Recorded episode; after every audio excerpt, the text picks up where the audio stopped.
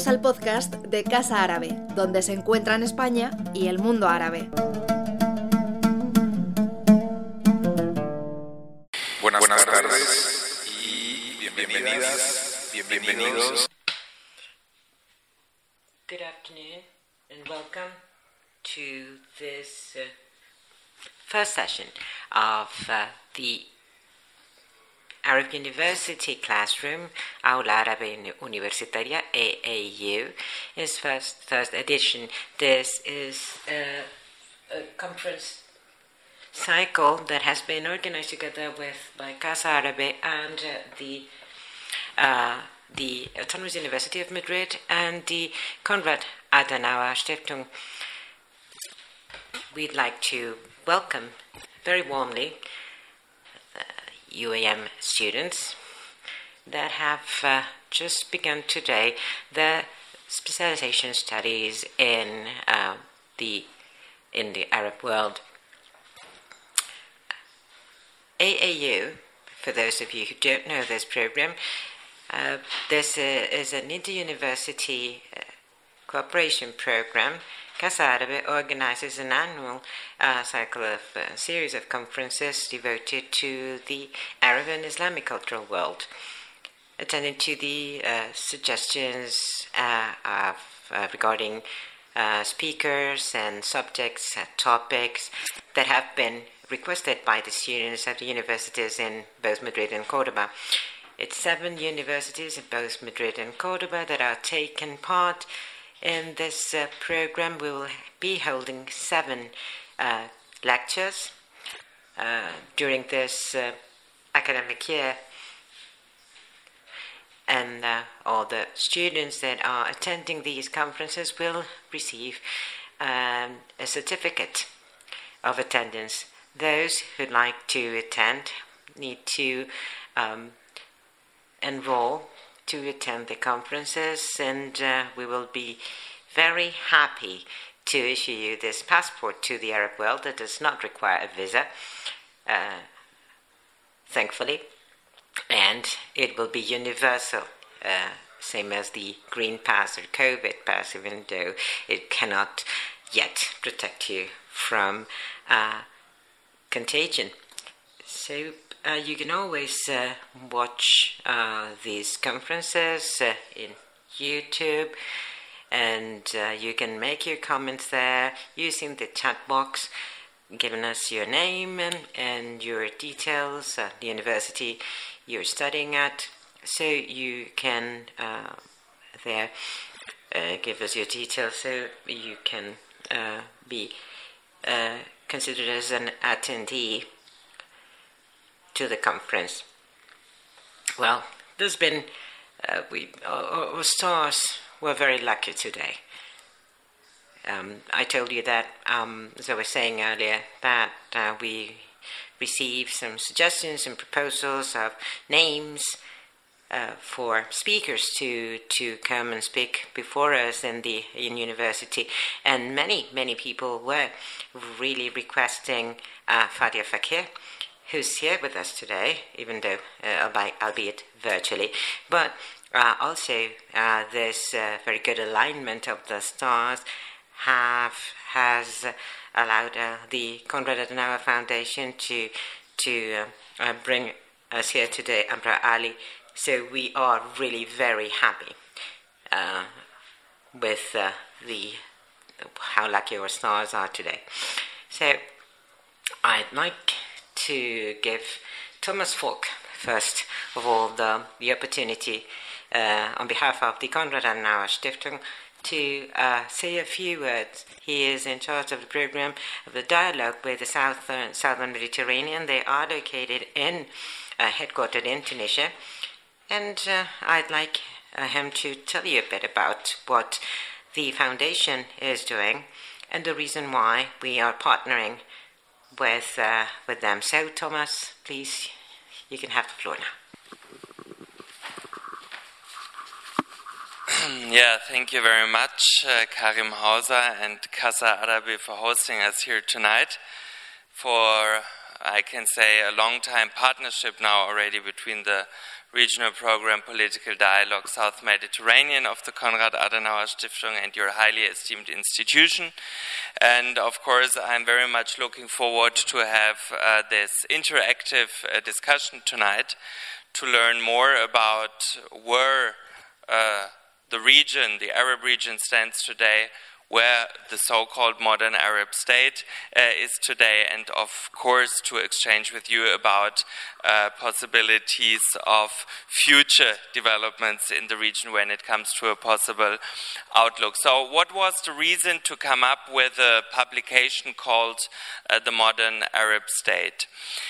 We are, as a regional office based in Tunis, uh, constantly trying to bring together, to connect uh, stakeholders, especially from the civil society, from the southern Mediterranean region. So we uh, bring together civil society actors from, let's say, Turkey via uh, the Palestinian territories and not the North African uh, countries to Morocco in order to connect them between between each other and to bring their point of view to a European audience. So that's what we are actually constantly doing with our dialogue programs, with our conferences, and obviously with our publications. So we have a number of different uh, publication series that we recently came up with be it a publication on questions of maritime security, on the influence of the GCC in North Africa, or border questions, for example, between the regions of Tataouine and Ouargla, so between uh, Tunisia and Algeria. But one of the most interesting topics uh, for us in the last year indeed was to uh, question and to critically analyze where the region stands 10 years after the so called Arab Spring, after the uprisings that started in late 2010 and at least in our interpretation, and that's also kind of the argument in the book, are still ongoing, especially if we look at uh, the Sudan or also Algeria and everything that happened there in 2019. And one could even uh, provocatively argue that uh, even the developments that are now taking place in Tunisia are to some extent also still an outcome of what started in 2010 with the uprisings in many countries of the region. So we wanted to see where the region is 10 years after the beginnings of the uprisings, what the younger generation in the region thinks, which is why we conducted a representative survey in six countries of the region. You can also find it on our website. And then the, the next, and let's say the final product of this whole discussion was the book, The Modern Arab State. And we uh, decidedly uh, chose the very provocative topic of uh, the modern Arab state, knowing that there is no monolithic uh, Arab state and that you have uh, multiple realities in the region with very different political systems when it comes to regional countries and with uh, to some extent even non comparable dynamics within uh, the region and the different countries in the region. That's why we needed expertise and why we reached out to very uh, well esteemed uh, authors. Uh, Youssef Cherif, a Tunisia based researcher, is the editor of the publication, and Amro Ali is one of uh, the uh, authors that, um, and we are very happy about it, uh, contributed with a great chapter to uh, the publication. We will learn more about his uh, chapter in a minute and about the key components of where he thinks the modern Arab state, again, um, one should think about the plural, I would say, as stands today. But we will also have a short um, video at the beginning that gives, I think, a great overview, just a short clip about the direction and the key components of the books. And afterwards, as mentioned, I'm really very much looking forward to this discussion. Thanks once again to Casa Árabe and the great team here for making all this happening. To you, Karim Hauser, for hosting us. And um, yeah, let's have a great discussion and an insightful evening tonight. Thank you very much.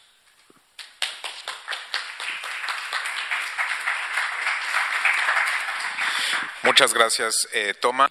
Thank you very much, Thomas. Uh, the publication that Thomas Volk was mentioning is available uh, at just outside um, the, on the table, out just outside uh, this room. And uh, you will, there you will see a short introduction to the content of this publication that can be found online on the foundation's website. We thought, I mean, we believe this was quite refreshing eh, to be combining the voices of two different speakers. We would have loved to have Fabia Sofia with us, but unfortunately, due to the circumstances and the, and, uh, and the um, uh, restrictions on international travel that we are now having to endure, well, uh, had to come from Jordan, then uh, go back to to to come to Spain and move back to Jordan in a very short time period of time, and with this quarantine and different restrictions, uh, it was simply not feasible. So hopefully, with this hybrid format, we can have her virtually with us, and. Uh, we can still have her with us and to hear about her approach to novels and her reimagining of Arabs in this 21st century. We have also uh, made some some uh, reflections on this uh, 10th uh, anniversary of uh, the Arab Springs. And last week we were just um, presenting a book on the subject, and uh, we will first hear from Fadia and then Amro Ali. But uh, Nieves has now the floor. Thank you very much, Karim. First of all, I'd like to thank, on behalf of the master's degree on Arab contemporary Arab studies at the University, Autonomous University of Madrid, I'd like to thank you for organizing this event, uh, for welcoming here our students as well. And, well, very simply put, I'm going to read out some words that I've just uh, written. Uh, I'll use my notes to, to try and um, be respectful and mindful of time and, and then give the floor to, to Fadia Faqir. So every year, my first uh, Arab literature lessons uh, in university, contemporary Arab literature, uh, the first question I usually ask my students is whether we need to consider that Arab literature is uh, only that literature that is written in Arabic, or if we could also consider other works written in different languages such as English, French, Hebrew, Spanish, or Catalan. Then uh, on the blackboard I write down a short list of authors where you always have uh, Fadia Faqir, hello, Fadia. She's here with us today.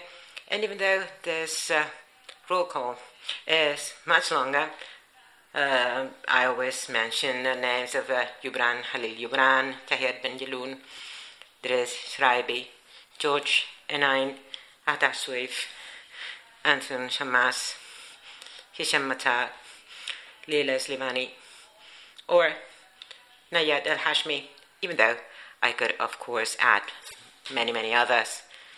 They are, they all are writers coming from different countries, belonging to different generations, different ethnicities and religions, and they decided to write in, uh, in other languages uh, than Arabic, uh, or very often, but not always, in the language of the former uh, colonial state in the countries of origin.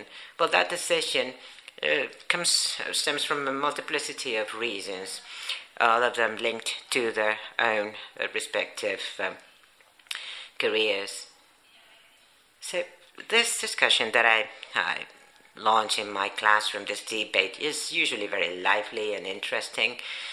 The idea is not really to to elicit a yes or a no, but to to put the question, the issue on the table, the issue of the Arab literary canon.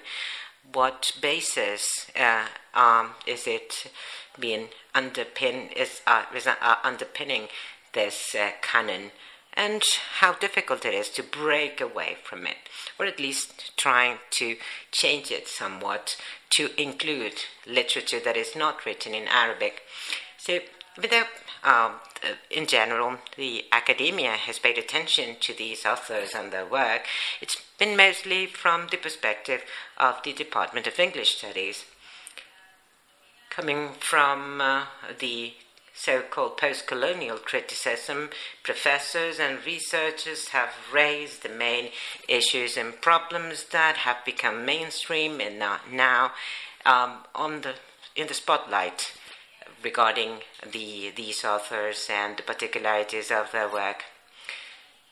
These authors could be either uh, applauded and acclaimed and prestigious in the West, and sometimes just the opposite. They are in a very unstable ground um, when they criticize part or the, of their culture of origin, and some uh, Arab critics and even Western critics are uh, saying that they are, um, you know, they are just biased against the Arab world. So it is this very in-between position, you know, uh, an in-between, in between being a very post-colonial critics criticism term that uh, puts them in on a landmine uh, with uh, in a sea of misunderstandings. So leaving your uh, tribe of origin or uh, not really sharing the official discourse, be it uh, the Arab one or the Western discourse, sometimes you really have to pay a very high, high price for it. Fadia Faqir has been called a post-colonial writer, and she says she, she could agree with that. But she has also been criticized when uh, there were critics that were not were, were quite displeased when Faqir denunciated, as she usually does, the patriarchy and uh, the domination on women and those ancestral traditions that uh, uh, undercut uh, women's freedoms and this set of religious rules, Islamic rules, that try and uh, make it uh, to patronize an archaic order and the domination on the women's minds and bodies. So those critics usually call Faqir a colonial, a colonialist writer. They say that uh, the, her vision uh, of religion, of Islam, uh, her vision of uh, uh, Arab women and Arab men, it's just a vision of the views of the old colonists, so the old colonizing state. And that's something that still uh, exists in the Western world. And uh, uh, so they try to sometimes disqualify her work, saying that she is neo-colonialist or Orientalist. I think that's very, very, uh, it's almost on the verge of being called that, just that. Fadia Faqir was born in Amman. Uh, her father was of Bedouin origin. Her mother came from a Circassian family. She studied English literature at the University of Amman, and later she moved to England to uh, finish her studies and get her PhD. Uh, currently, she is living in Durham, and she is, where she is a, a lecturer on creative literature. It would be impossible to just present uh, all of her work is uh, plentiful and very diverse, so you can always visit her website. I'd like to highlight uh, some of her novels and a more theoretical uh, kind of book that it's uh, equally interesting. Her first novel, uh, published novel, is uh, published in 1989, later followed by Pillars of Salt in 1996, and then in 2007, My Name is Salma, that was translated one year later in, uh, into Spanish with a very literal translation of Mi nombre es Salma. Then some others, uh, later came some others, but the, these two, this last two, the two last ones I've just mentioned, are the ones that have raised a greater critical interest and uh, that uh, summarize perfectly uh, the master um, um, the, the main lines of her literary project. Between Nisanit and Pillars of Salt, Fadia Faqir um, published a book titled In the House of Silence in 1998.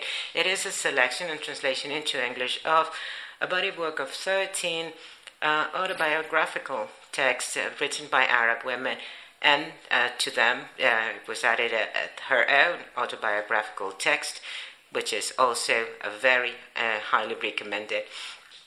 These autobiographies show perfectly well that Arab women, from the very beginning of Arab modernity, in the beginning uh, by mid uh, 19th century, never, never uh, resorted to silence. They never gave up, and they were activists, thinkers, uh, militants, and even leaders of uh, different movements, uh, be it feminist movements and others, and writers of autobiographies, uh, novelists, poets. Her voices and her words have always had a present and an effect. Even though the linguistic or the language barrier sometimes has uh, made it impossible for the Western audience, in this case the Anglo Saxon public, doesn't, this has not allowed for the um, uh, Anglo Saxon world, the Western world, to know, uh, to be very familiar with their names, their experience, and the uh, of, of telling their stories. Um, Faqir uh, uh, is always given voice to some women, uh, for instance, Maha or Umsad in Pillars of Salt, Salma in My Name is Salma, Najwa in Willow Trees Don't Weep.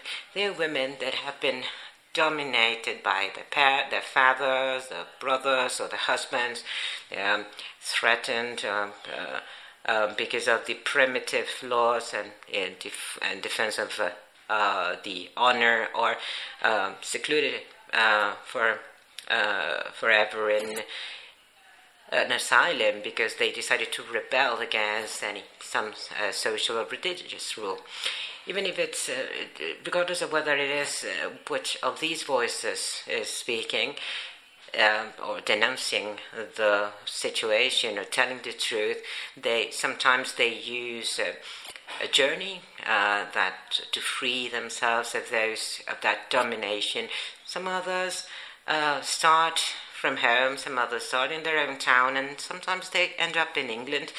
But uh, whatever it is, Faqir is uh, uh, making literature out of her many life experiences she's not romanticizing or fetishizing or victimizing her protagonists, but she is clearly denouncing the abuse and the resistance to that abuse by women.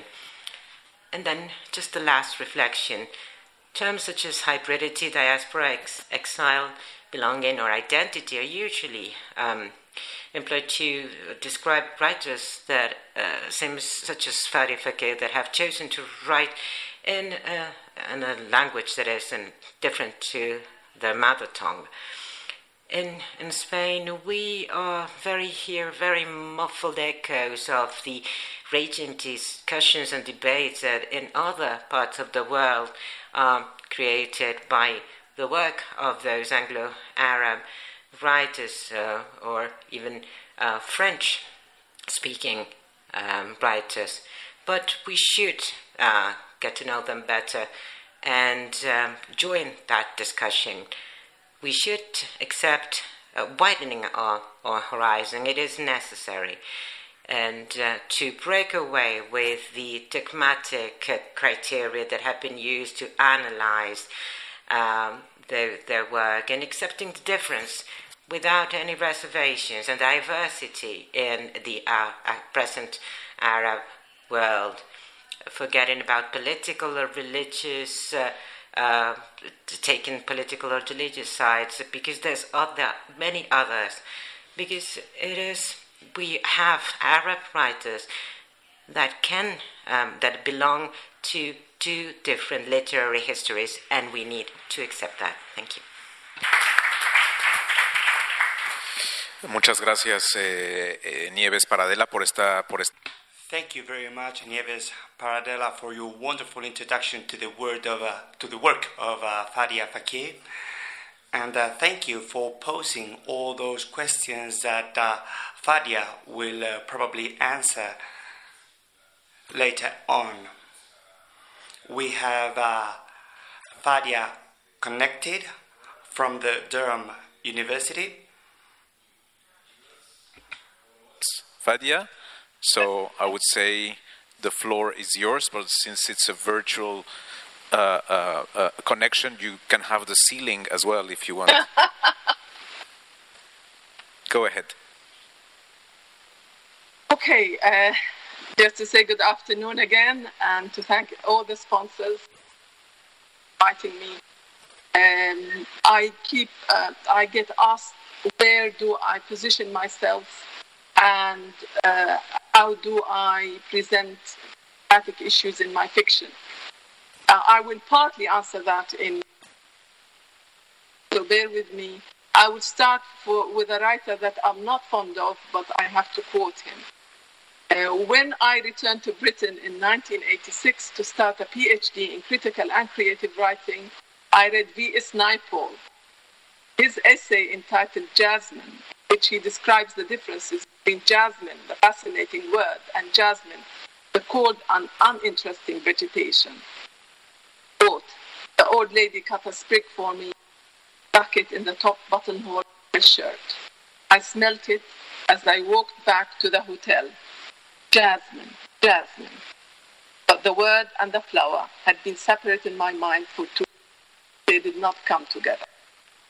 Critics read it as an indication of Naipaul's discovery of the colonial language, English, and its beauty, and his aspiration to become a metropolitan writer.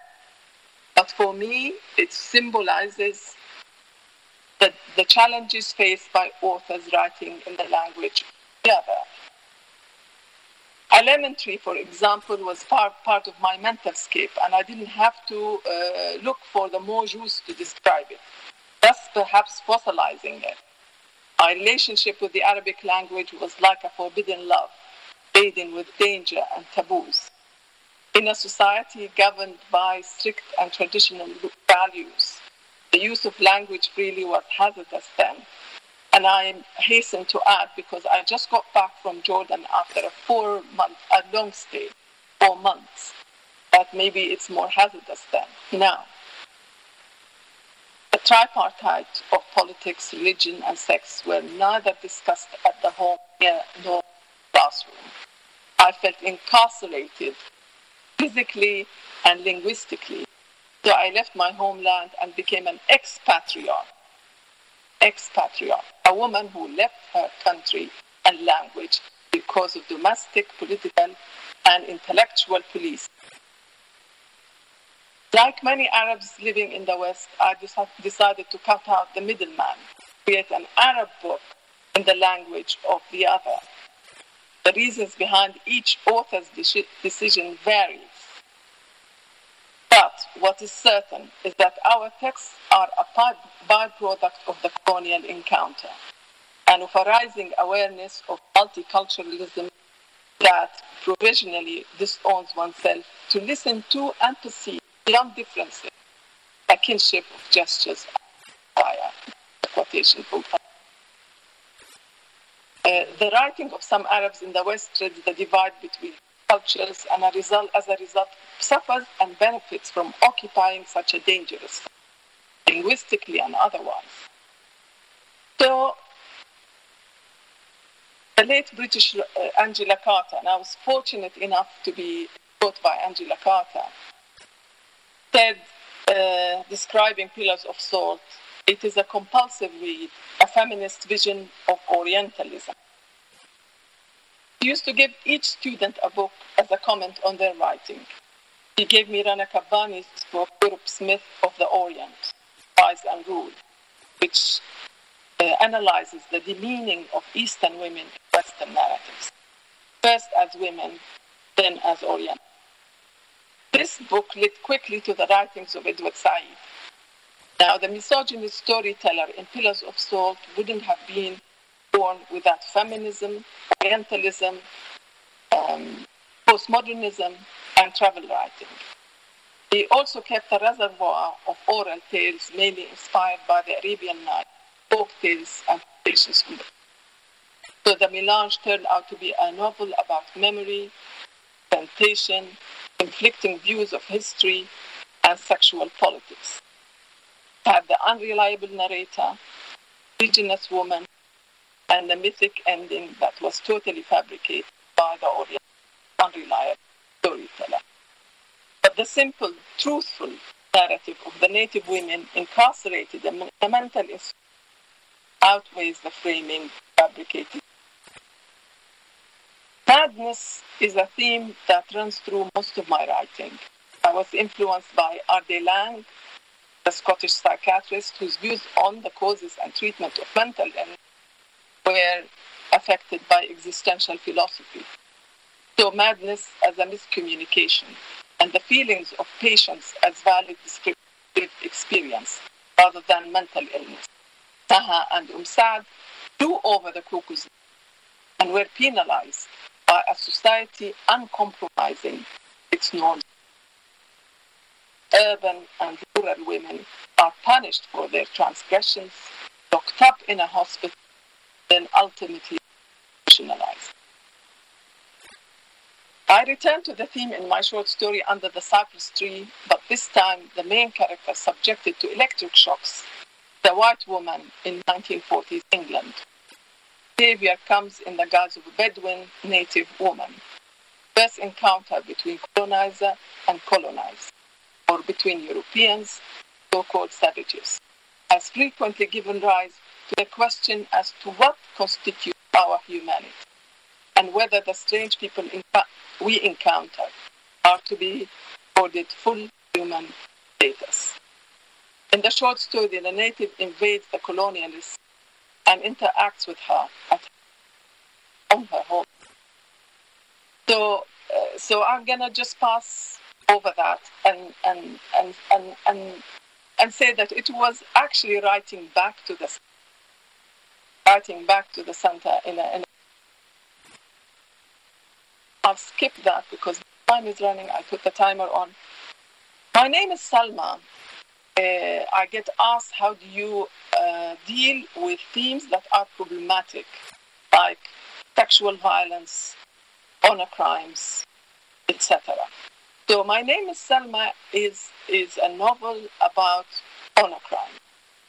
Uh, it is a classic example of trauma literature with its attempts to get language to speak the unspeakable witnessing has collapsed and narratives fractured. It is a novel about the constraints of the human condition, migration, and racism, written in, in a form that is lyrical, disjointed, and punctu- punctuated minute descriptions of daily life.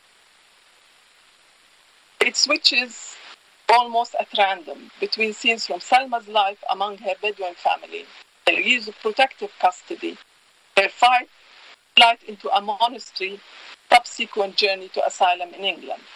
There are interspersed with episodes from her life in Exeter as she attempts to find work, educate herself, and establish a foothold in an alien environment. The disjointed narrative, which I use in most of my fiction, is meant to reflect her self, seen exclusively from Salma's point of view, illustrates her her links with her past. The aim is to prevent the reader from feeling any ease, smooth progression towards a resolution. Constantly we are torn like Salma in a brutal past, alien country, born cruelty, and the bonds of motherhood, family, and culture. Novels are windows to the world. They humanize, bring injustices to the reader's attention and build cultural bridge. The present and complex reality of England couldn't be captured without placing the story of the immigrant Salma in the context of British colonialism in India. The novel has no goodies or baddies, and all their characters are tragic figures, even the English landlady Elizabeth. The symbol of the empire is mistreats Salma when we discover what Elizabeth had gone through in India and survived, we give her access. If the discourse in the metropolis aims to dehumanize, make them disappear to justify collateral damage, my fiction and writings aim to humanize not only the the English, Americans, Indians, etc. It's harder or perhaps easier choose someone you know very well. What is important is to present the case gently, subtly, and without anger.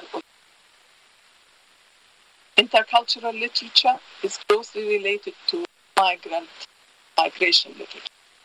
It is written by authors like me. Point of view and subject matter are influenced by multiple cultural spaces. My novel, My Name is Salma, not only holding a mirror to British society, but being located within the discourse, engages with it. They lead to the breakdown of barriers and development of cultural. In his book, uh, Migration Literature and Hybridity, Moslund argues that Toulouse and Partin function as a philosophical stepping stone that the author utilizes innovative ways for minor but does not conform to established code. A literature maps geographies, reducibility, and simplicity. If it is possible to separate sensibility from language, the body of my work has an Arab attitude, responsiveness, perception, identity, expressed through the medium of an Arabized English. English selected carefully, they a specific Arab flavor. It is similar to what Indian authors did with the English language, but um, at a much humbler scale. I'm sticking to the time when I was a freelance journalist. I encountered narratives about us that were ahistorical, reductive, and it was important to subject the English language and prove Karl Marx but they cannot represent themselves, they must be represented wrong. As author Abdulrazak Gurnah said, I could not find myself in the mirror of English fiction. So authors wanted to write something against the politics, what I call the politics of misrecognition. Person can suffer real damage, real distortion if the people or society around them mirror back to them, defining or demeaning and contemptible picture of themselves. So they wrote back to the center. Here is an extended metaphor for cultural shift and disruption, the master narrative. I always tell my students you need to disrupt the master narrative, whatever the master narrative is. In 2005, a report entitled Bluebells for Britain was published. That was before Brexit. It stated that the UK has three different species of blue, but only one of them is indigenous. The distinctive, distinctiveness of native bluebells could be at risk because it's readily crossbreeds with two Spanish cousins, often planted in gardens and resulting in a fertile hybrid. Alarm bells rang. There was a serious threat posed. I am not joking. There was a serious threat posed to our native bluebells, even though the majority of records were of pure native bluebells uh, in, in its stronghold habitat. The genetic integrity and purity of the native bluebell was under threat. More research is urgently needed to understand the intermixing. Gardeners must take care to avoid planting Spanish or hybrid plants countryside or near native bluebell population. It was too late for countermeasures. The Spanish invasion was complete and irreversible, and the hybrid bluebell took hold.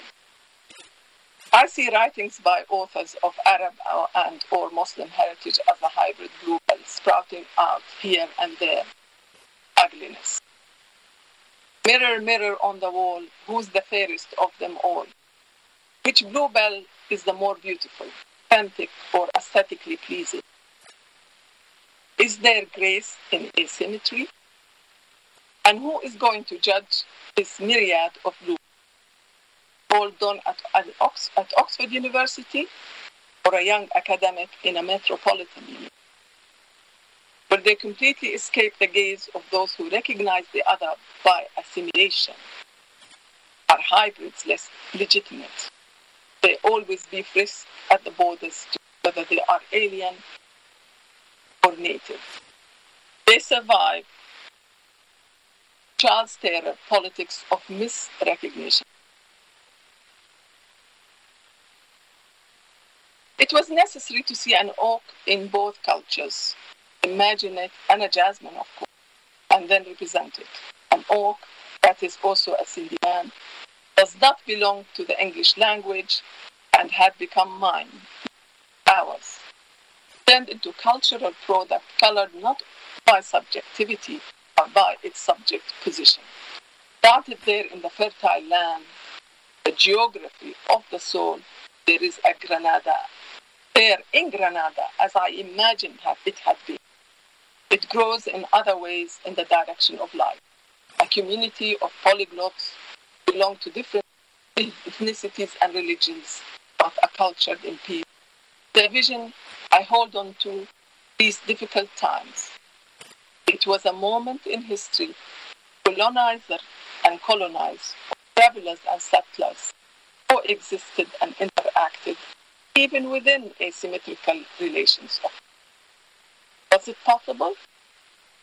Granada is a ripe pomegranate I carry in my suitcase wherever I go. My mother said, one seed out of the 600 will back to heaven.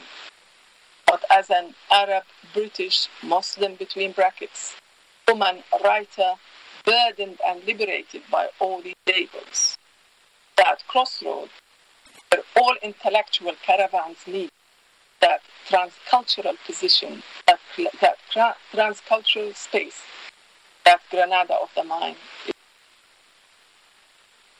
I'll end here and say I'd be happy to take questions the Arab world now, especially because I feel I can talk about it after four months.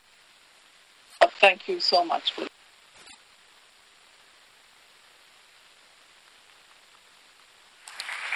Thank you. Thank you, thank you, Fadia Faqir. Uh, I'm, I'm sorry to say that on this side at the auditorium, uh, your voice was, was voice, your voice was, was breaking up, uh, but we were told from our colleagues that uh, on the internet the uh, the connection was very good. So uh, we we let's say that we here in Madrid have have struggled to follow you.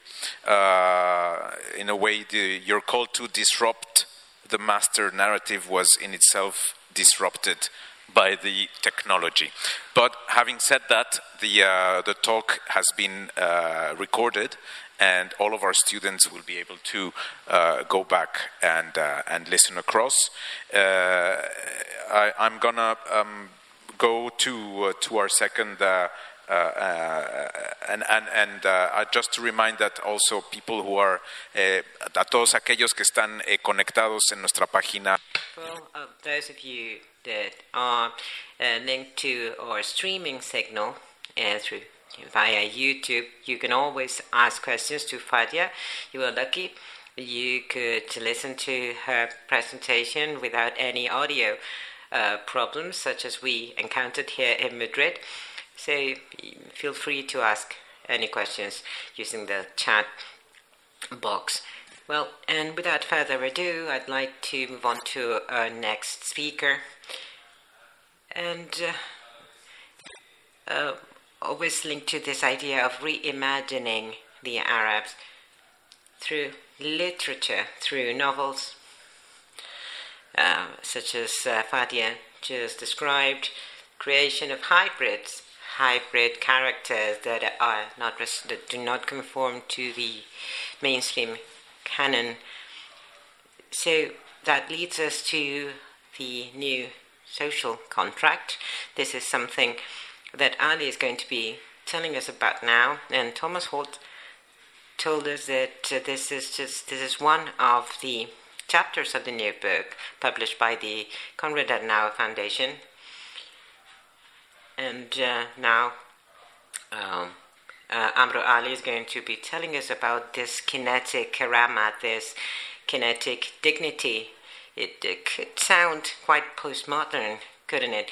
but it is quite an interesting uh, approach to this idea. Uh, his character is not called Salma, it's called uh, and uh, she is representing, in a way, this uh, generation of uh, young Arabs that are trapped in a transition that seem, apparently is leading them nowhere. And this is what Amro is going to be uh, telling us about. So I don't know whether we have uh, this video for the new Arab state. Maybe we could uh, show it after his talk. Well, let me tell you about uh, Amro. He is um, a researcher in the Graduate uh, School of Berlin, he studied Muslim Studies in the University of Berlin. He is the youngest member of the German uh, Association of uh, Humanities. He was an Andrew Mellon uh, scholar in the Cairo University. He has also been a guest lecturer in the Wissenschaftszentrum. I hopefully I'm pronouncing it right well, well, hopefully, yeah, more or less. Then he is. It is the uh, Social Sciences Center in Berlin. He has a PhD on uh, Middle East and Central Asia studies, and um, a master's degree on um, political science by the University of Australia. His um, areas of research include public spheres, Arab public spheres, uh, the contemporary um, Alexandria because he is from Alexandria. Cities, uh, citizenships, exile, um, sociological and political um, sociology focused on Jung Hand and Hannah Arendt, among others. So, uh, very welcome, uh, be very welcome, Amro Ali, and please go ahead. Uh, shukran see people in flesh and blood again, away from Zoom conferencing and talks. So I think you're all real. If I can, yeah, you look yani, more than 3D like to me, Yakarim. Uh, the last time I was in Madrid was May 2019 and uh, it was a very different Madrid, I thought. And then I came, and I was surprised that people are very happy. You know, uh, especially if coming from Berlin, you wouldn't think there was a coronavirus happening. So it's really good that there's a spirit of joy happening. At least that's what I'm seeing in the streets. Um, so I want to uh, thank uh, and Casa Árabe and the UAM, uh, Kareem, Olivia, Malte, Thomas, and everyone involved in the organization of this event. I actually, I'm not used to seeing uh, two different organizations from two different countries uh, come and cover an event not related to the country in question, but of another part, another part of the world. So I, I find this really fascinating. It is uh, very, very intelligent and very brave to do this. And so uh, to KAS and Casa Árabe and the UAM, I, I take my fez off to you. Um, both, uh, so b- both these institutes do play a very critical role in tumultuous times, and I cannot imagine it being easy uh, covering the Arab world. But nonetheless, they push on. And I wanted to apologize to the translator. I, I know I can talk a bit fast, so if you can keep up with me, I, I salute you. Um, so let us begin. No, you cannot do that to me. I, uh, I want to begin with the coffee houses in the Arab world because the coffee houses, the ahwa, is like a laboratory. It's like a, a social space where ideas and, and political currents can be brewed. And in Egypt, if you went to a coffee house during the era of Mubarak, you went into a coffee house, you saw the picture of the president on the wall. Uh, it was never really cleaned. It was like probably a young version of Mubarak if you went in 2010. But it's there. There's a picture of Mubarak. No one ever told you, the security didn't tell the workers or the owner to put a picture up, but you just did it in case no one, so you don't get any security harassment. And you did it because that is just the logic of what you do. You did it with President Sadat before that, and President Nasser before that, and King Farouk before that, and King Fuad before that. You just put a picture up on the wall of the leader, of the great leader. But then, you know, something happened. If you go into the coffee houses of Cairo and Alexandria today, you don't necess- necessarily see the pictures of the current president. And we are talking in the most repressive time in Egypt's modern history Why are there no, or most cafes or coffee houses I've seen, I have not seen it. Why, in the most repressive period in Egyptian history, do we not see the president's picture? And this really got me thinking. And I am of the view that before 2011, there was a take it for granted authoritarianism. You know, like you didn't really have to try hard to be a dictator because there was already a complicit agreement about this.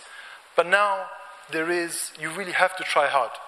You really have to push extreme efforts, whether it's building bigger prisons or be, uh, regular raids and so forth. We're talking about raw um, tyranny in a way. So the question may arise what is the coffee house owner doing? Are they salvaging their dignity in small ways? And this is someone who's in if the field of sociology, I always recommend, or just everyday life, always look out for the nuances because you know the small leak can sink a big ship. And it brings me to the idea of karama, dignity. If anyone was old enough to remember 2011, I'm really speaking like I'm really old and it's only been 10 years, but I know we have a lot of students, so I don't know if you really remember this. Sorry, that happened. So the word karama was very common in the protest chants in 2011. It was along Hurriya, uh, which was freedom, and uh, Bread uh, so you had, you know, uh, and social justice. And so dignity was actually a new entrant. And dignity was never used before in global protest movements. Uh, dignity um, has rarely been considered a political matter. But what happened in 2011, karama, dignity, was now tied to a new citizenship uh, paradigm among Arab youth. And this was a marked shift from the traditional concept of sharaf, uh, honor, which had, which, and sharaf honor has much more uh, strong connections to patriarchy, to, uh, to sex, to shame, honor killings, uh, and a fragile identity that can only be reasserted uh, by resorting to violence. So, dignity was really considered a political matter, but somehow it magically, not magically, but it somehow did become uh, a, a, a demand in 2011 and left lots of traces for us afterwards. The, uh, but before that, the word karama has long been reserved for the loftiness of the nation, for liberation struggles. Dignity for the individual meant a moral virtue uh, that constituted an apolitical being. Its Arabic counterpart, however, karama, made a phenomenal leap. Karama jumped from the moral into the political realm, sort of like a rare cross species transmission. Think of it like a good version of the coronavirus. Okay? and thus becoming a political force in its own rights. And that's why Karama spreads throughout the Arab countries, as well as like, you, like in Syria, the Friday dignity of, of um, the Friday of dignity. Uh, Karama was used that in, in that sense uh, on, on protest signs, on, on slogans, and so forth. Now, the word karama originates from the root word uh, from various verses of the Quran, uh, which essentially means to venerate, to treat with deference, to like better, um, to give preference to, uh, to the other. Although karama means dignity, uh, and I, I, think the English word karama, uh, English word dignity doesn't do justice to the Arabic word because it really goes deeper. Uh, because in Arabic, karama partners with iz, which means prestige, ja, which means repute, ihtiram, which means respect, hurma, which means sanctity, manzala, which means inherent status, and rank, and qimma, which means one's inalienable worth. So, in a sense, it's shorn of religious, cultural, and tribal affiliations, and it is not difficult to see why dignity jumped uh, into a universal uh, humanism. So, in, uh, to, to, give you a, a recap, when in 1952, when there was a revolution, uh, and Nasser and Alexandria University sent a letter to Nasser, the, the young leader who, who led the coup, and asked him for uh, freedom, democracy, and individual dignity, karama fardeya. This was not understood at the time. It didn't make sense to him because in the post-colonial world, individual dignity was something that was linked to Western idea of individual ethics. You had to dignity could only be for the nation, the bigger, the bigger picture. So what you see over the decades uh, is that the word karama is never used in academia or in uh, discourse. It's used more for the bigger picture. not for the individual. Uh, up until the 90s, you don't see much use in much use except for a modest set of Palestinian writings. But somehow in the 2000s, the word karama became very popular. So we see this word mushrooming to, um, as, to signal the welfare of individuals as primacy.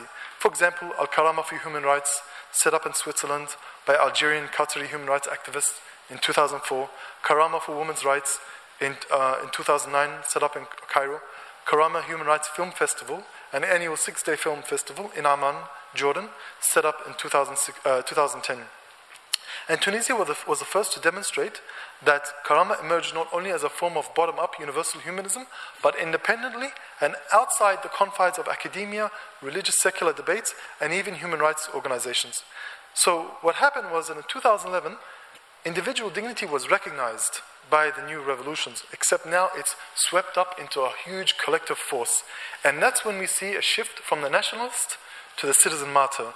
So, the 2000s and 2011 produced the new uh, Arab citizen martyr.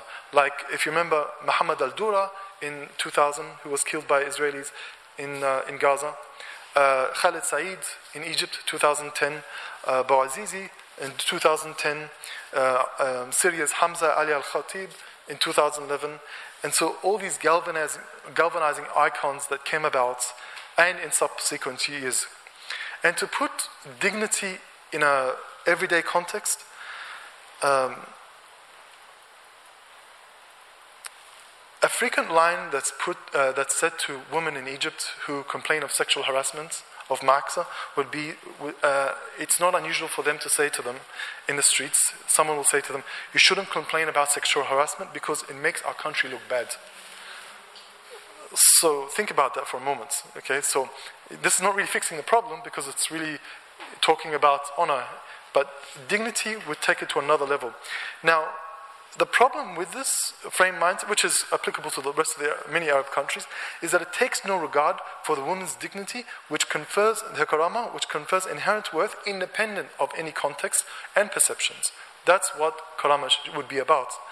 So dignity is a moral equalizer, as a matter that uh, honor struggles to attain. As uh, Khoshesov, uh, succinctly puts it. In the logic of dignity, both parties to a dispute are understood to share equal rights and responsibilities. But in the logic of traditional honor, there is no such mutual regard, no possibility of negotiation or compromise. Wounded honor demands nothing less than total satisfaction, either through death or some other social accepted, accepted compensation. And honor, sharaf, was the dominant uh, ethical logic for many decades prior to 2011. And in conclusion, despite the despair and misery in the following decades of the Arab Spring, the Karama paradigm is arguably one of the enduring legacies of 2011 that says the citizen's inherent worthiness and inalienable right is to make the system, even if that reality is still very far off. And there's a word that's used in linguistics, it's called autocognition. And the word means basically that when you know something, you see something, but you don't know how to describe it. And if you've ever been in love, I hope you all have somehow, uh, it's, and you can't find the words to, to try and express your feelings. Or if you see a disaster and your vocabulary cannot keep up with your emotions. And that is kind of what the state of the Arab world is in there has been, if not a literal destruction, there has been a metaphorical destruction where a lot of things just do not make sense. There is a nihilism that has pervaded, um, you know, from Morocco to Iraq, but in different intensities. And I think it is really up to the task of civil society workers and activists, policymakers, uh, as well as students, to try and make sense of this by looking at looking for a new language looking for something that can give, that can give order to chaos. Because right now we're talking about a state of nihilist values, attacks on pluralism, zero sum game power struggles, with each party backed by different uh, regional powers. And these are questions that we should always be thinking about and how do we address this? And Kinetic Karama, for me, is just one contribution of many contributions. Uh, and one of the areas that I look, like to look at, perhaps Like I look, I, I, look more specifically in Berlin because there's a very big Arab exile space there. But one could also think about this in the context of Madrid.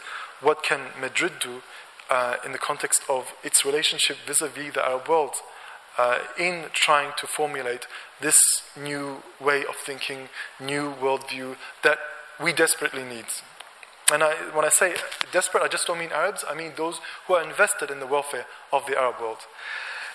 And um, I will end with this quote from Erich Fromm. He wrote a book in uh, 1941, the German writer uh, Erich Fromm, uh, called Escape from Freedom. And I'll read it twice, just to um, get it through. The more the drive toward life is thwarted, the stronger is the drive toward destruction. The more life is realized, the less is the strength of that destructiveness. Destructiveness is the outcome of unlived life. Let me say it one more time. It's really important. The more the drive toward life is thwarted, the stronger is the drive toward destruction. The more life is realized, the less is the strength of destructiveness. Destructiveness is the outcome of unlived life. And in a nutshell, what he means is that we can talk about the freedom from. It's easy to take down a regime, it's easy to break free from prison. That is freedom from. The freedom to asks you, what do you create next? What do you bring about next? That is the freedom too. And that's not the easier freedom, but it's the more important freedom. And Hannah Arendt, the German Jewish philosopher, would say that's the highest freedom, is to create something, to start a new beginning. And so that question really remains of how do we always move to a better place, irrespective of the international climate, but how do we move to a better place, even if incrementally? Thank you.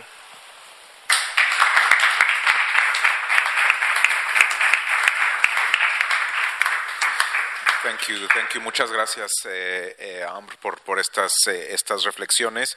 Eh, thank you very much for your reflections. We can now begin the questions and answers session. You can ask your questions both here and online. Thanks to my colleagues here. I would like to go back to the topic of dignity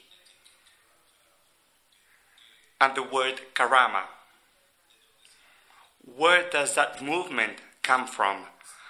I read the article, so I know that you explore a very interesting dimension in your article. You talk about a new vision for the future.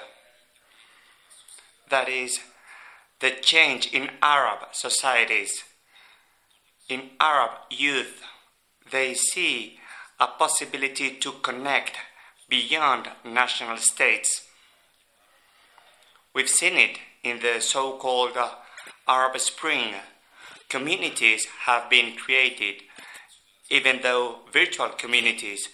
We have the example of Berlin, where a dialogue can take place between Iraqi people, Egyptians, and people from other Arab countries. Do you think this dimension is an appropriate pillar for this new vision of the world, this new social contract that uh, is being uh, created in the Arab world?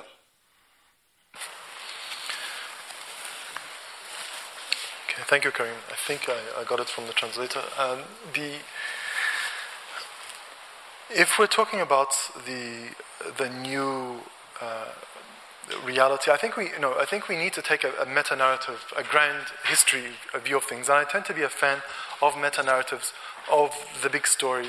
And if we look at the you know uh, Jews who fled uh, Europe in the 1930s, they went to New York, and New York became that intellectual capital for them.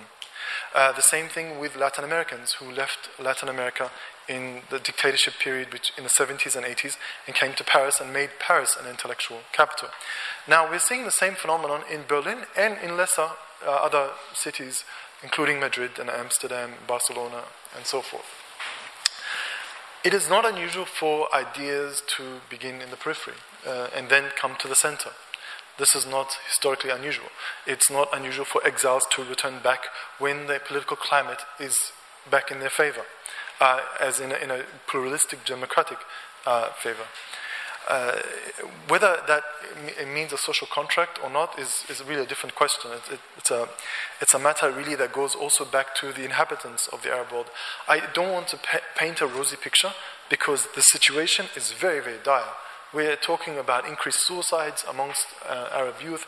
You know, the, even if 2011 had economic problems, people still had hope. But now you're talking about the evacuation of hope um, across the region, and, and, and, it, and it varies from country to country.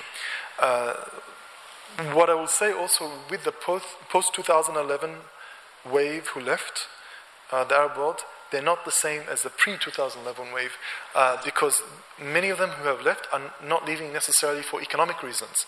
Uh, where their parents might have gone to the Gulf, Dubai, and Kuwait, and all that. These were economic reasons, and they couldn't do politics, so they could legally stay. But we're talking about an interesting, peculiar type of zeitgeist that's arising uh, and that has been in motion for many years that are now, you know, um, mushrooming in Europe um, and, and, North America. So the question is, what can come, of, come, come out of that? You know? uh, will it be a, a, a, social contract? Will it be, uh, however you define that? Is it a school of thought? Is it an ideational movement? Uh, but what I mean is, to be political means you have to actively think about it. It cannot just organically come about like that. I think that's, uh, if I answer the question. What about the kinetic objective? The, yes, the, okay. The idea of the kinetic is to try and give sense to the way people react since 2011. Uh, it's, it's not the same sort of passive way it was done before. People are always trying to find spaces of dignity through and through. I'm not saying this is a different type of human being after 2011, but the social reactions are very different because they've seen a precedent happen. And when you've seen, seen precedents, you know, and you are the ruler, you are in trouble because sometimes it feels like, you know, your time could come up any time. When Ben Ali was uh, sent on a one-way ticket to Saudi Arabia, in 2011, it was unimaginable because for us, an Arab leader can only die in office or overthrown by a brother or something. But it really was so surreal to see, and this had not happened for three generations, okay? So it was so unusual to see that. So when you look at the everyday life uh, of the behavior of individuals across the Arab world, it is it says something about salvaging dignity. Now, on a minimal level, someone that enters the mosque or the church doesn't do it because, or doesn't only do it because that is a religious obligation. They do it because they can retrieve some dignity that they can't get on the street. And it doesn't have to be police violence, it could be just hyper capitalism and consumer society, and the worship space gives them 15 minutes of breathing, and then they exit again. But to think actively can be seen in the way people might behave with the police, or, uh, or what Tunisians are doing at the moment, uh, protesting because of the, uh, you know, because I, if, if, are they okay with me saying coup? I'm not sure what's the what's the uh, the latest words that, um, but the constitutional, uh, you know, uh, theft, for lack of a better term, because Twitter can be a bit of a, a wildfire with with the terms that are used. Uh, it reminds me of Egypt in 2013 when we had this. Uh, Can, we Can we call it a coup? No, it's a revolution. Is it a coup? It's a, anyway. So, yeah. Thank you, thank you, Amr. Eh, preguntas de este de aquel. Would you like to ask any questions? Let me take the microphone to you.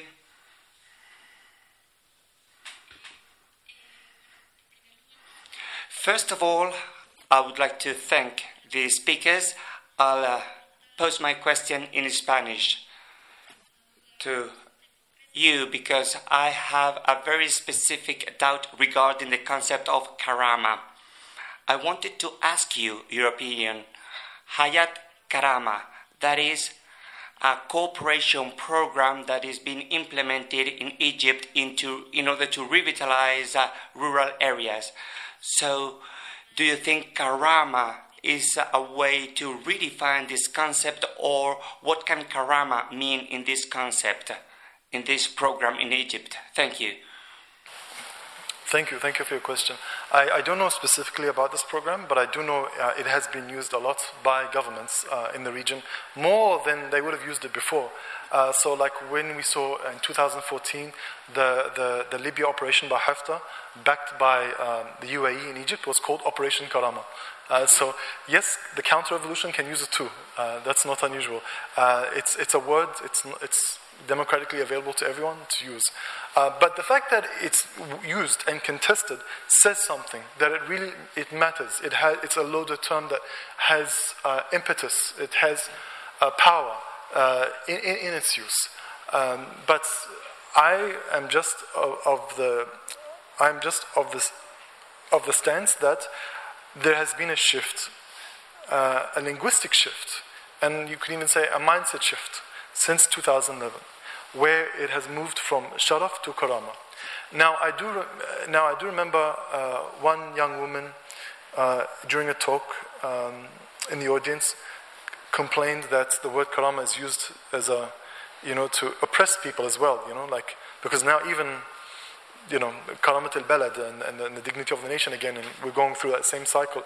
And yes, it, it can be uh, it can be oppressive in that in that sense.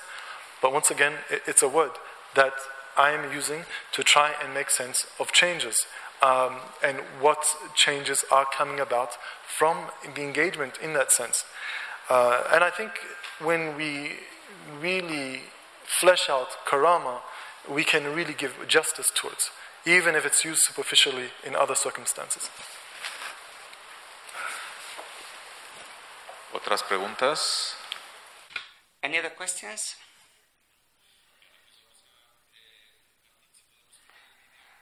Martin, can we please play the video, the modern Arab state, while we wait for questions uh, from the audience here or from our visual audience? So called Arab Spring continued to threaten the palaces of Arab rulers. Despite its volatility, chaos, uncertainty, and cost, several unexpected changes have shaped the future of the Middle East and North Africa region since 2011. Economic and political problems are the main struggle in Tunisia and Egypt. Civil war and division in Libya, Yemen, and Syria, amplified by regional and external interventions. A country wide revolutionary process in Lebanon. Government resignations in Algeria and Iraq. Jailing of the dictator of Sudan. Constitutional reforms in Morocco and Jordan. Transformation of monarchical foundations in Saudi Arabia. The Arab youth who filled the streets of their cities are paying a huge price for a dignified life. أصبحت هذه المجتمعات اليوم في حالة تحضير كامل وفي حالة من اليقظة والوعي للانتفاضة في أي لحظة ضد أي أنظمة حاكمة إذا شعرت أنها ممكن أن تصادر حقها في الحكم. قوة التغيير عند الأجيال الشبابية الصاعدة ساهمت بشكل كبير ببناء دولة عربية حديثة بأجود الأنظمة الديمقراطية. I don't believe in the existence of a modern Arab state. Because the status quo of the regimes in Arab countries where uprisings took place remains the same. So I think the Arab Spring has failed. This book comes 10 years after the beginning of the Arab uprisings. It brings together scholars from the region who did follow closely the developments of the last decade. And its chapters cover subjects as encompassing as the social contract, political systems, the place of youth, social movements, and the economic situation. The overarching idea is that the movement that started in 2010 continues. Its preconditions are still there, the attempts to solve them stalled, and the popular explosions witnessed in Iraq, Lebanon, Sudan, or Algeria by the end of the 2010s show that the aftershocks are not over and that the region is far from regaining stability. With the partial exception of Tunisia, the regimes of the Middle East and North Africa failed to catch the signals sent by their younger citizens and proved unable to engage in serious reforms. The ruling class remained largely unchanged, and the authoritarian systems were simply upgraded. In 2011, the concept of social contract was being debated across the region, and thinkers and politicians alike agreed that it should be reformed. In the most authoritarian systems, therefore, such as the Gulf states or Assad's Syria, reforms were announced during that year. However, and they only consolidated the systems in place. So, for Amro Ali, the protest cries of Karama, dignity in 2011 saw the bottom up emergence of a new subjectivity in the Arab world that birthed a new citizenship paradigm and elevated the citizenry as a compelling sovereign collective. Hence, Lina Khatib considers the emergence of a new political classification of regimes post 2011. Many political systems have not changed significantly since the start of the uprisings or merely witnessed cosmetic reforms. Other systems have undergone notable transformations. These transformations can broadly grouped under five categories the failing state, the military state, the democratizing state, the autocratic state, and the mandated state. It is against this sclerosed system that the youths of the MENA region have revolted, as noted by Youssef Cherif. In a continuation of protest cycles that started during colonial times, the generation born in the 80s revolted against its leaders and took to the streets. The results were mitigated. Some of these youths ended up killed or jailed, others excluded, others simply cosmetically included, and others were completely disillusioned. They gave up on politics and civil society and joined violent and anarchic groups. These young people face not only closed political systems, but also a collapsing or outdated economic structure that pains to include them. Özlem Tür, accordingly, looks at the interaction between political structures and economic performance and argues that politics dominates economics in the region. For her, as long as the Arab states continue to prioritize regime survival and reproduce the ruling coalitions composed of security apparatuses and crony capitalists, their economic performance will continue to be negative. Nader Kabbani follows Tür's ideas when he looks at the international political economy of the region since 2011. For him, the popular protests were a response to the Arab states' inability to keep their end of their social contract with their citizens, a social contract that is an authoritarian bargain in which citizens exchanged political rights for economic entitlements.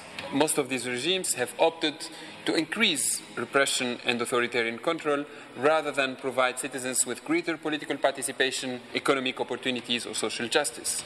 The book concludes with a series of reflections about what is required from MENA regimes to emerge out of this dilemma.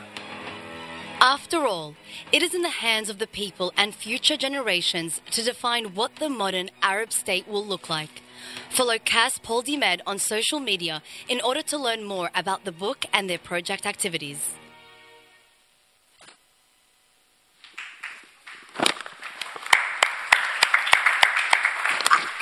Bueno, pues eh, no sé si hay.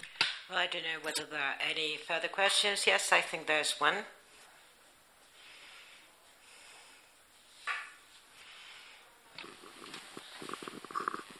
Hola, eh, gracias. Hi, thank you very much for your uh, lectures, and uh, thanks to Casa Árabe and the Autonomous University of Madrid and KAS for organizing this event. Um, one question for Amro. I loved your presentation, but uh, I'm most interested in in this uh, uh, shift from the nationalist uh, martyr and the citizen martyr. Could you could you speak some three minutes about that? Thank you. Uh, the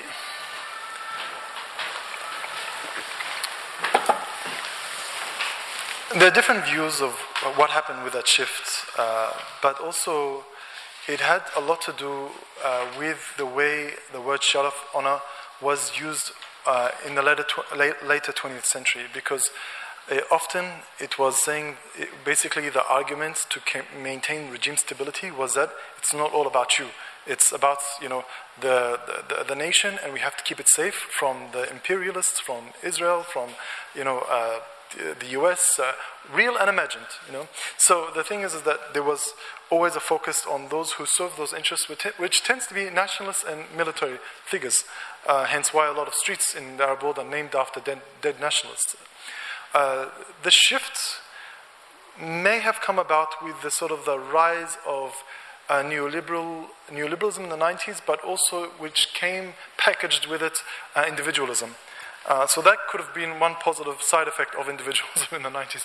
But also, I, think the key turning point, uh, beyond just the uh, individual character, was the, the Muhammad al Dura, with the murder in, of him in 2000, and the, the sort of elevation of this ordinary uh, figure. Remember, I mean, it wasn't like a clear cut shift, but we're talking about a shift where the most ordinary people in the 2000s become heroes and martyrs. Um, who were not serving any sort of military or nationalist role. They were just doing what they do every day. Bouazizi selling fruits, Khaled Saeed in an internet cafe, all that. So the, the shift comes about with also the exhaust, exhaustion with the status quo with uh, you know that uh, when you are maintaining a regime on conspiracies and uh, you know uh, the, you know that we are your best guarantee etc uh, and so and and all the nationalist icons uh, are serving well the, the nation we should yeah, that's the, the, narrative goes we should be supporting them we should be lionizing them but also, there was just no, uh, uh, which goes back to the essence of the book, there was just no social contract. Actually, we entered the era of unsocial contracts by the 1980s. So you've got the rise of violence, the rise of state violence, but you're not really getting anything in return. Not, I think that, not that I think there's any good compromise with state violence, but uh, there, you know, uh, subsidies were being removed, etc. So the more disenchanted a person became or the public became with the state, etc., the more sort of reflection, re, re envisioning of what could be uh, a difference in that sense.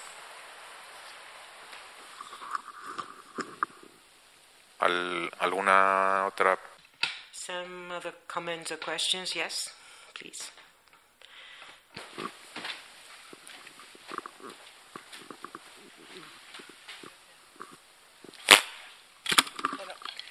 Antes de nada. Well, first of all, I'd like to thank the speakers um, for the reasons they have given us to to question ourselves and to wonder what is uh, what is the uh, the future uh, for this social contract, what lies ahead. Um, it is uh, something that has been uh, a long-running issue it started in the 80s, and then there was this general deterioration across the Arab countries, and it ended up uh, in uh, quite a deep gap, a deep uh, fracture in many Arab countries. And, well, so what do you think this new needs, this new need for a social contract is leading us to? Where, what's, what lies ahead? Maybe it's uh, I'm abusing of your patience, but uh, please bear with me. Because in the video, we've seen uh, some Turkish um, people also um, make some statements. So, what is the role of religion, of religiosity, of religious beliefs in this crisis, in this uh, fracture? And do you think that uh, some peripheral elements that are non-Arab elements going to be um, uh, benefiting from all this? You know, uh, Turkey, some other countries that are just in the periphery, and uh, that uh, with their religiosity are, you know, having a bearing an influence on the future of Arab countries. Thank you. Thank you for your question. Um, how does one go about answering this? Uh, it's a very good question. Uh, and I will give you sort of two uh, different historical contrasts. So, when the Arab uh, movement in the 19th century and early 20th century called the Nahda, which means Renaissance, if you read their writings, they were writing 50 years into the future. You know, so they were that visionary, even if most things didn't come you know, to light in a good way for them. But they were, the fact that they could see half a century away through novels or through uh, prose and, and, and writings and all that, what's phenomenal. Today, if we can see five years ahead, that would be amazing. Just five years. because the amount of changes is, that's happening in not just the Arab world but in the world is extremely disorienting. It, it cannot be easy being a policy maker or a politician or an activist or, or any of that. We just we've lost that. Uh, we're living in that sort of liquid age, where just we're losing that sense of borders and uh, like lines and, and, and, and, names and structures to make sense of things. Uh, but we still have to try. And, and we write in the conclusion of possible outcomes.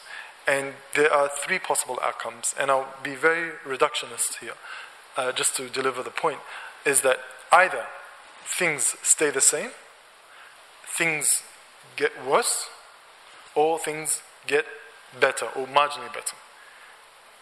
There's actually a strong case for all three. Uh, it is we, the most likely scenario could be just the status quo continuing and going up and down and etc the, the, the, the much worse scenario is also a possibility because every year we, we think we've seen the worst, the next year surprises us. Then the case for things getting better is that, okay, we've seen the worst, um, this is all they can do. We now have to think differently, step back and, and do things in a different way. That's, and I mean that much in a much more collective sense. It, it is really, really hard to, uh, you know, say with certainty, okay, this is going to be uh, the case. And also, people experience oppression very differently in the Arab world. I, you know, someone, you know, in, in Cairo is not like someone in Dubai. It, it's not, uh, and they have a different idea of oppression. Everyone is just, uh, but we, what we can say is that they do share uh, a very uh, a core political economy and uh, social contracts that have collapsed, and they now need to be renamed. And that's what I do in the chapter. Uh, so we, we, don't have the same social contract. Actually, no Arab country has the same social contract as before 2011. It's changed in some uh, significant way, in one way or another. Regarding uh, the point of religiosity, uh, I I think the high tide of uh, Islamist religion, if that's what you're referring to, has actually passed. And I say that from, say, the gravity center, where it is much stronger in Egypt than other Arab countries, where I think the high tide was from 2005 to 2012. That's just a rough, and, um, and it's not the same as it used to be, uh, where people used to fear it as a threat, for example. Uh, but if you're talking about uh, religiosity as a, as a coping mechanism, as a value system, uh, that is something that's always being negotiated every day. We just have to uh, remind ourselves that whatever we see Erdogan doing, whatever we see, you know, the Arab presidents and kings doing with religion, isn't really religion. It's more of a form of Baroque Islam, I call it, you know, uh, where they use theatrics to legitimize their rule.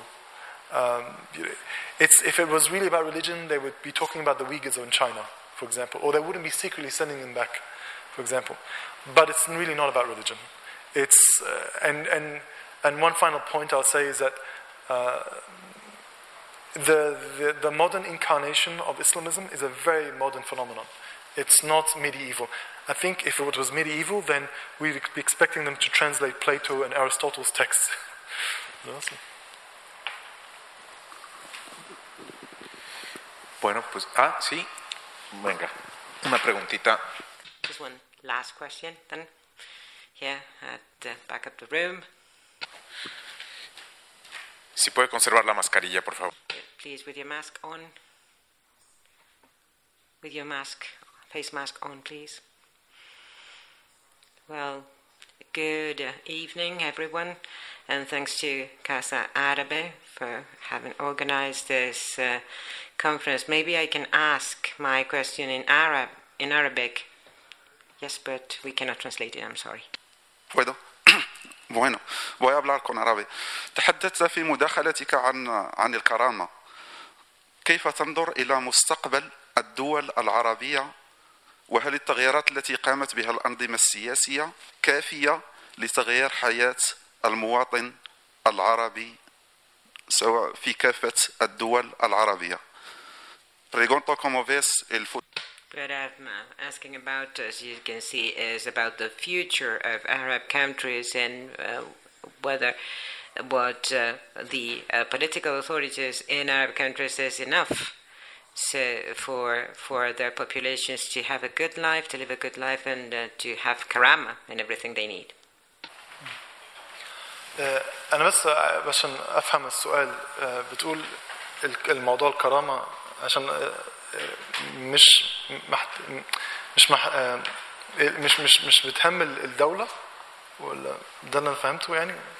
لا ممكن ت... سألت عن مستقبل الدول العربية. آه سوري. مست...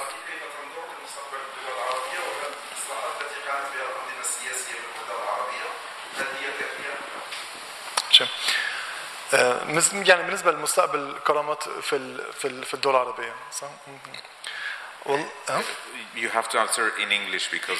okay, sorry, sorry, uh, sorry. I'm sorry. My apologies. My apologies. Okay. That's so. what we have. For a second, I thought I was in, I was in Cairo. Okay, uh, So, uh, look, it's it's it's a very very it's a very difficult question if we're uh, looking at okay, what is the future of uh, the Arab countries when it comes to the idea of karama? My view is that I took a a, stance away from the state, even though we talk about the state in the book, but my chapter also fo- focuses on the citizen, on the citizen's role, uh, because there, there are some situations that are, actually, there's a lot of situations that are really beyond our control. So the question is to the small man and woman in all these villages and towns and cities across the Arab world, how do they uh, understand their karama? How do they regain it? How do they salvage their dignity in everyday life? Uh, and, you know, I will give you a story of, of, of a man who took, uh, who I, I spoke to in, in Siwa.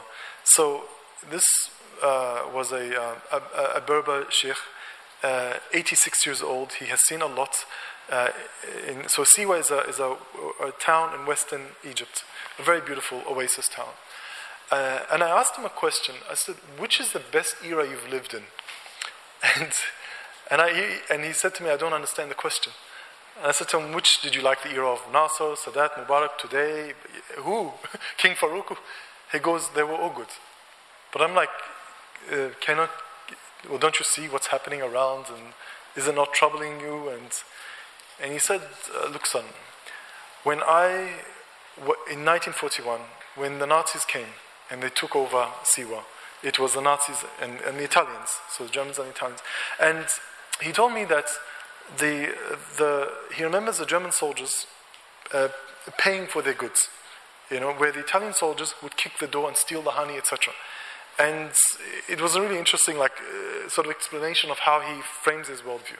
And he goes, This was my idea of karama, this was my idea to remember only the good points. And every period of my life, I really focus on the, the blessings I had through. And he quotes me the ayah from the Quran that says, What you think is good for you is not good, might not be good for you, and what is bad for you might be uh, uh, good for you.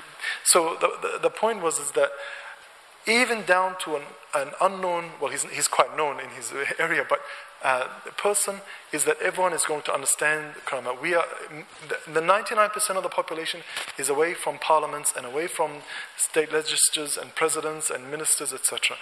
The best that we can do in our respective spaces uh, is to try and understand that karama and how to widen it. Because the space of responsibility varies from the head of state down to the security man outside a building. Everyone is going to understand their scope of responsibility and uh, karama. And in our respective fields, literature, uh, political science, sociology, etc., we need to make that much clearer. Because I think as academics, as students, as public intellectuals, we have an interventionist role as well. We cannot just be in our bubbles, in our ivory towers. We need to get out there uh, within, of course, within reason, within safety of the country, Arab country in question that we're talking about, and uh, speak our voices. Once again, with intelligence. We don't want any more people in prison. Muchísimas gracias, eh, Amro Ali, por esta Thank you very much, Amro Ali, for these last uh, words, and uh, thank you all very much for your questions. And I'd like to finish with something. Now that you've mentioned this uh, uh dimension of trying to uh, get out of our bubbles, and you mentioned in your essay uh, you know how difficult it is, how challenging it is for Arab citizens to travel from one country to the next. You said that uh, in you know in any uh, travel book, travel guide, and you, they tell you okay how you can go to, from Madrid to Prague, you know a backpacking route, but the same thing cannot be done or cannot be said from Casablanca to Beirut. So it's um, it's impossible. You cannot go backpacking from uh, one place to the other. So this is also uh, restricting the possibilities that citizens have. And now that we have this huge crisis between um, uh, Algeria, Algeria and Morocco, two neighboring countries that are currently have um, uh, you know stopped that possibility of transit. So, well, of course, we could be discussing many, many other things, many other different dimensions, but this is the end of our uh, university classroom. Um, I'd like to thank Amro Ali and Fadia Faqir, and we uh, really um, um, uh, apologize for not having been able to hear the uh, um, presentation um, very well here in Casa Árabe. Hopefully, you'll be able to listen to it in on our website. And thanks uh, to the Konrad Adenauer Stiftung for the uh, participation and uh, Nieves Paradela from the UAM. And uh, uh, just uh, let me remind you that uh, we will be holding our next conference on this uh, series, the series about around the environment. And um, now you have the book outside, just right outside the door. And Lina Khatib, she was uh, the one who opened this uh, uh, series of conferences one year ago in the second edition. And yeah, yeah, and the book is free. Absolutely. Thank you. And thank you all very much. See you next time.